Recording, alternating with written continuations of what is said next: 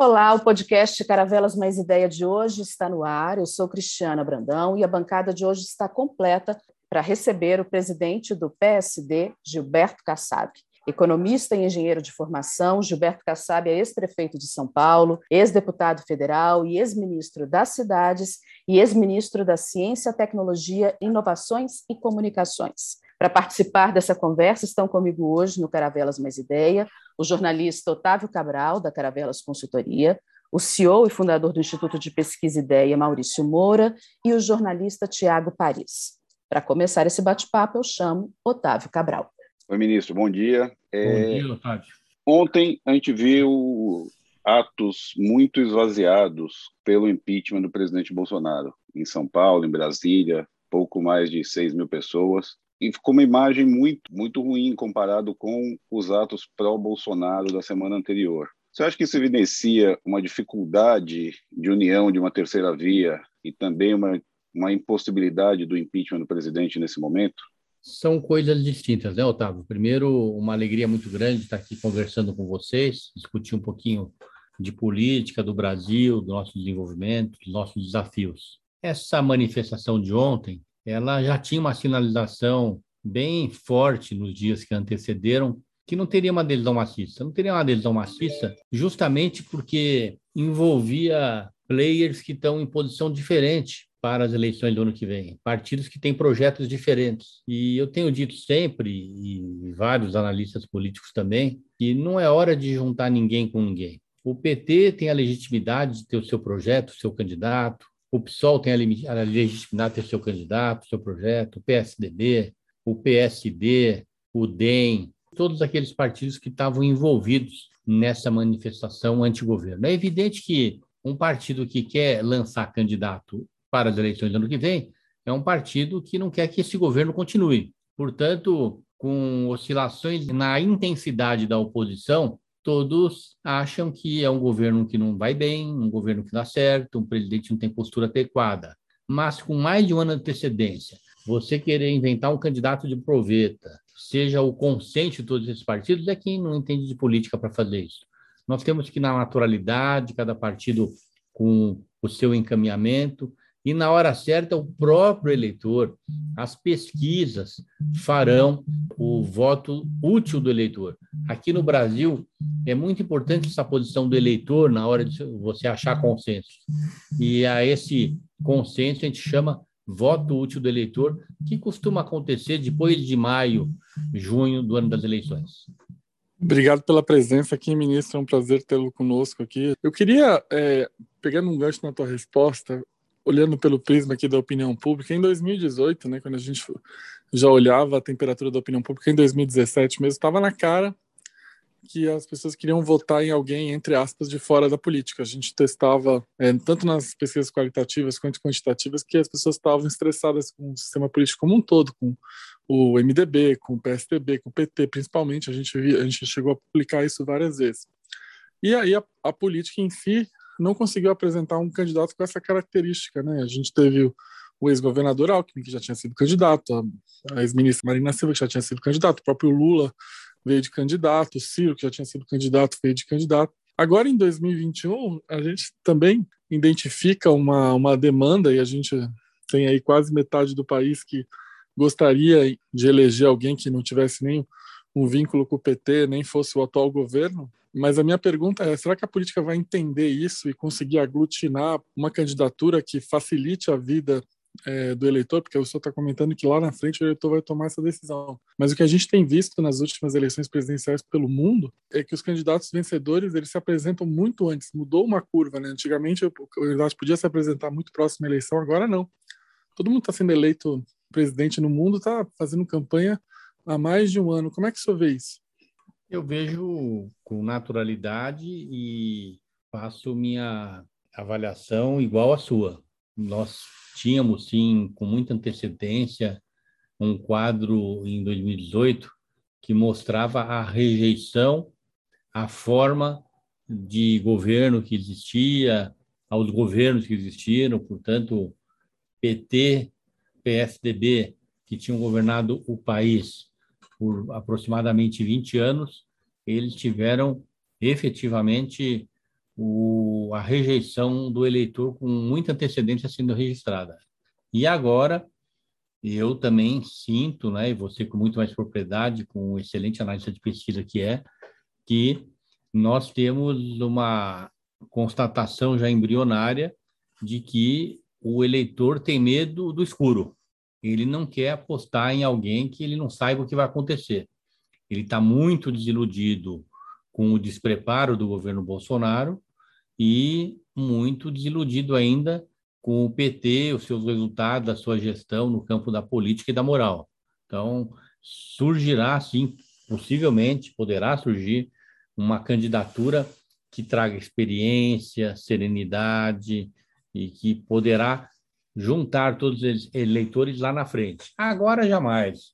O eleitor do Ciro não vai abandoná-lo agora, o eleitor do Dória não vai abandoná-lo, eleitor do Mandetta, de quem aparecer, e é correto que seja assim. Tua lógica, Maurício, se aplica na eleição passada, aonde o eleitor abandonou a política. Como nessa eleição o eleitor pode voltar para a política para observar experiências, observar conduta, estudar perspectivas de futuro, o que significaria cada candidatura, eu acho que essa candidatura do centro não obedece muito lógica de é, um imediatismo grande sendo necessário. Eu acho que ela ainda tem um tempo. É evidente que nós temos um favoritismo amplo do ex-presidente Lula, ninguém questiona isso, não é? Essa é a razão da tensão do presidente Bolsonaro, porque o Bolsonaro e seu governo está tenso. Porque fica claro que hoje existe um favoritismo nesse campo dos últimos 30 anos, um favoritismo do Lula. No campo da política também não tem chance a candidatura do Bolsonaro. Ele fica que nem busca de aeroporto, né? Cada vez indo para um lado. Já na política, temos que ter calma. Acho que o evento para a candidatura do centro no, no dia de ontem não quis dizer nada. Continua a situação como era. No momento, não existe a menor possibilidade de, eu sempre cito uma expressão, de se achar um candidato na proveta, formar, formular uma candidatura de proveta, isso não existe na política.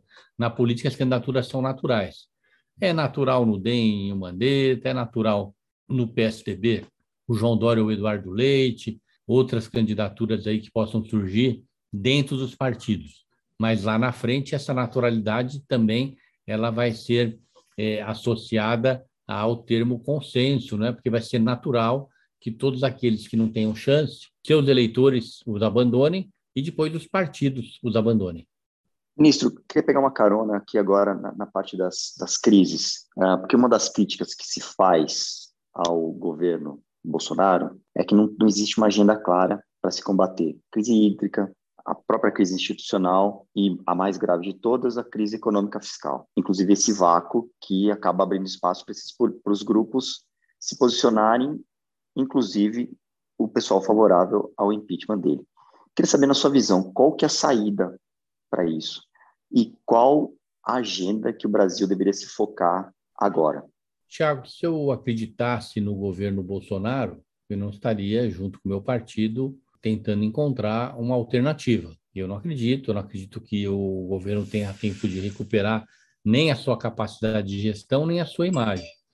A crise hídrica, a crise de abastecimento de água, a inflação, no primeiro momento da pandemia, depois das vacinas, são problemas que o governo terá enorme dificuldade de administrar pela falta de eficiência na gestão. Isso não mudará, nós vamos ter um desgaste cada vez maior do governo, da sua avaliação, do presidente Bolsonaro por sua conduta, nos levando a crer que poderá sim essas candidaturas de centro crescerem, ocupar espaço, pois num segundo momento termos só uma ou duas candidaturas representando esse, esse centro político do Brasil.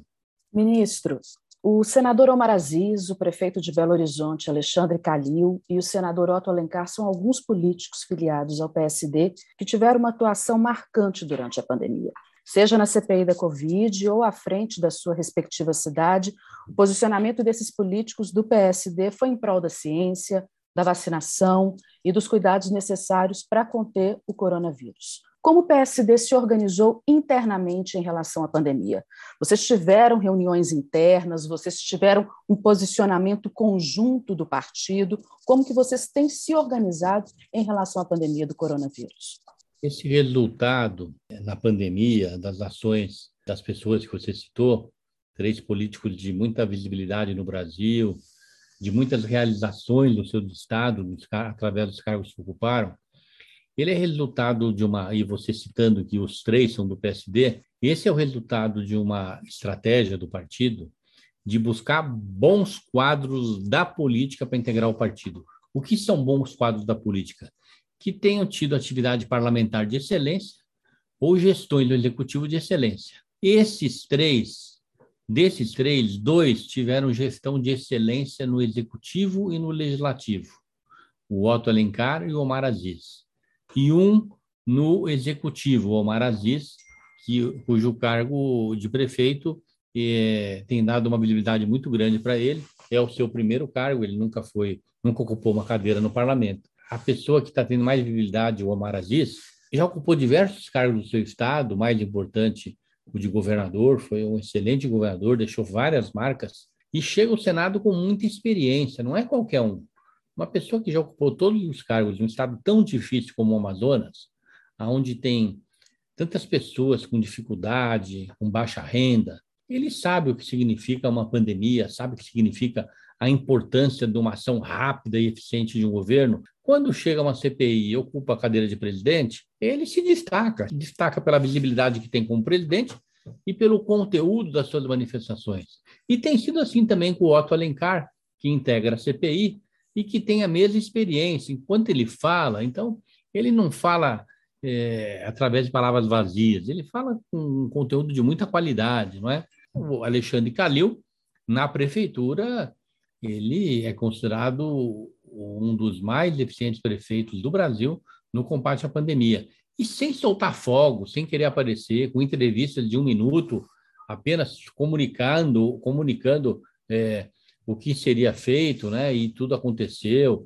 sem nenhum constrangimento de adotar medidas duras, porque todos nós sabíamos da gravidade dessa pandemia. A avaliação que você faz dos três, ou opinião pública, ela é fruto, primeiro, da carreira e da experiência que os três têm hoje é, nas suas funções, portanto, e também uma postura do partido de buscar bons quadros. Veja Minas Gerais, os quadros que o partido tem, não é? Senador Anastasia, senador Carlos Viana, deputados federais de primeira linha, estaduais, senador suplente Alexandre Silveira, presidente do partido, se Deus permitir, em breve, o senador Rodrigo Pacheco. Então, tudo é resultado de muito trabalho, acerto nas decisões políticas e perspectivas de partido e perspectiva que essas três pessoas têm nas suas carreiras. Ministro, falando no Rodrigo Pacheco, que você acabou de tocar, possível novo quadro do PSD, o senhor acha viável essa candidatura dele à presidência? O senhor acha que ele pode ocupar esse espaço da terceira via? Acho, Otávio, acho. Ele tem tido muito cuidado, né? O PSD já abraçou a sua candidatura, ele vai deixar sua decisão um pouco mais à frente, corretamente, ele é presidente do Senado, e até porque ele não precisa mesmo se manifestar agora, até porque o partido por inteiro, em todos os campos aí do país, é, veiculando o seu nome, está debatendo o seu nome, não é, é dispensável sua manifestação agora. Mas ele é muito bem preparado, ele é muito inteligente, assim que se formou advogado, se dedicou muito à sua carreira e é considerado um dos melhores advogados de Minas Gerais e do Brasil. E em um determinado momento é, da sua vida pessoal, resolveu abraçar a vida pública como meta, como objetivo, se dedicando integralmente, saiu candidato por Minas Gerais, se elegeu deputado federal, teve uma bela votação, um belo desempenho na Câmara dos Deputados. Lá ocupou o segundo cargo de importância, que é a presidência da Comissão de Constituição e Justiça. Foi um excelente presidente. Seu desempenho foi tão bem avaliado, Otávio, que ele acabou disponibilizando seu nome para candidato a senador por Minas Gerais, portanto, uma eleição majoritária, e venceu as eleições sendo mais votado dos candidatos a senador e chega em Brasília, mostra o seu conhecimento, se integra com todos os senadores. Tanto é que foi eleito presidente do Senado, hoje é um chefe de poder, presidente do Congresso Nacional, foi eleito consensualmente. Todas as, os setores, partidos praticamente abençoaram a sua candidatura, governo, oposição. Ele tem muito talento para política, habilidoso, sabe somar, não é? sabe se posicionar, é, conhece os problemas do país. Como é que uma pessoa dessa, já com essa experiência, com essa juventude, que é importante, não pode ser considerado um bom candidato a presidente da República? Ele é um bom candidato a presidente da República e, caso seja candidato, eu espero que esteja, e vença as eleições, tenho certeza que saberá montar uma extraordinária equipe e ser um bom presidente do Brasil. Sobre a crise institucional, de, é, de novo, ministro, uh, a temperatura dela foi, já foi mais elevada. Uh, a carta que o, o, Bolsonaro escreveu, ela diminuiu um pouco o tom, afastou um pouco o, o risco do impeachment. Mas queria saber do senhor, é, tem, tem data de validade para acabar com esse, entre aspas, tom moderado dele? E, e várias aspas eu coloco nesse tom moderado dele. Será que a votação, o julgamento agora do decreto de armas pro, pelo STF não é a data de validade para isso?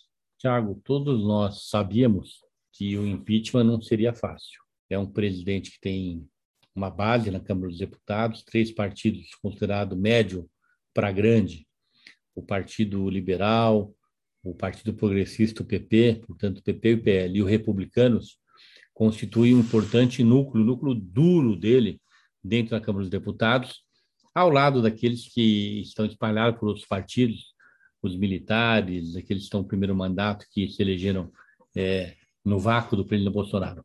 Somando a essa base importante que dificulta uma aprovação de impeachment, nós temos na presidência um aliado seu, declarado, firme, que tem sido leal e é importante que qualquer análise política seja levada em consideração isso. Senão, nós estamos informando aqueles que nos acompanham, que nos ouvem, de uma maneira errada. As pessoas têm que saber que o presidente tem lá um aliado, é o Arthur Lira, que não dá nenhuma sinalização que vai abandonar o presidente, uma base sólida. Porém, na semana passada, no dia 7, independente da qualidade da sua manifestação, é, que todos podem questionar, mas ele deu um escorregão, que foi quando ele é, deixou claro em duas manifestações, portanto, no Dia da Pátria, a partir daquela data, ele não ia mais atender às diretrizes do Supremo Tribunal Federal vindas de um determinado ministro. Quando ele faz isso, como presidente da República, e diz que não vai mais cumprir a Constituição, obedecer à Constituição, porque cabe a todos nós, como brasileiros, obedecer à Constituição e às decisões do Judiciário, o Brasil pega fogo. Todas as manifestações foram no sentido de que devíamos nos preparar para o impeachment e para o seu afastamento, porque ele deixou claro isso. O resto das manifestações, ele pagará pelos seus erros, por ela, por sua conduta, suas decisões de governo, nas urnas. Mas nesse momento ficou claro que nós tínhamos que trabalhar pelo impeachment, porque ele deu uma manifestação golpista, não vai respeitar o judiciário. Com a carta, até porque eu não sei qual era o objetivo dele quando disse que não ia respeitar o judiciário, ele recuou. Eu mesmo disse, na, quando fui procurado pelos meios de comunicação, que ele tinha dois caminhos, não é? Ou voltar atrás, e ele ia ficar desmoralizado com as suas bases, ou ir em frente, e ele ia ter muita dificuldade de ir em frente, mas ele não tinha um terceiro caminho. Não é? Ele voltou atrás. Então, do ponto de vista de impeachment, hoje não cabe essa discussão. Está todo mundo observando, mas não cabe essa discussão. Acho que ela, ela não tem nem interesse mais. Qualquer deslize dele voltará à discussão. Lógico que voltará. O PSD mesmo constituiu uma comissão, é, assim que ele teve essa manifestação, é, constituída pelos dois líderes, o Antônio Brito, deputado federal, o Nelson Trade, é, nosso senador. Foi associado dois representantes diretórios foram associados a essa comissão, o senador Otto Alencar pela Bahia, deputado André de Paula por Pernambuco, mas nesse momento a comissão está desativada, porque não há no ar nada que indique, porque impeachment é uma coisa muito séria, não é?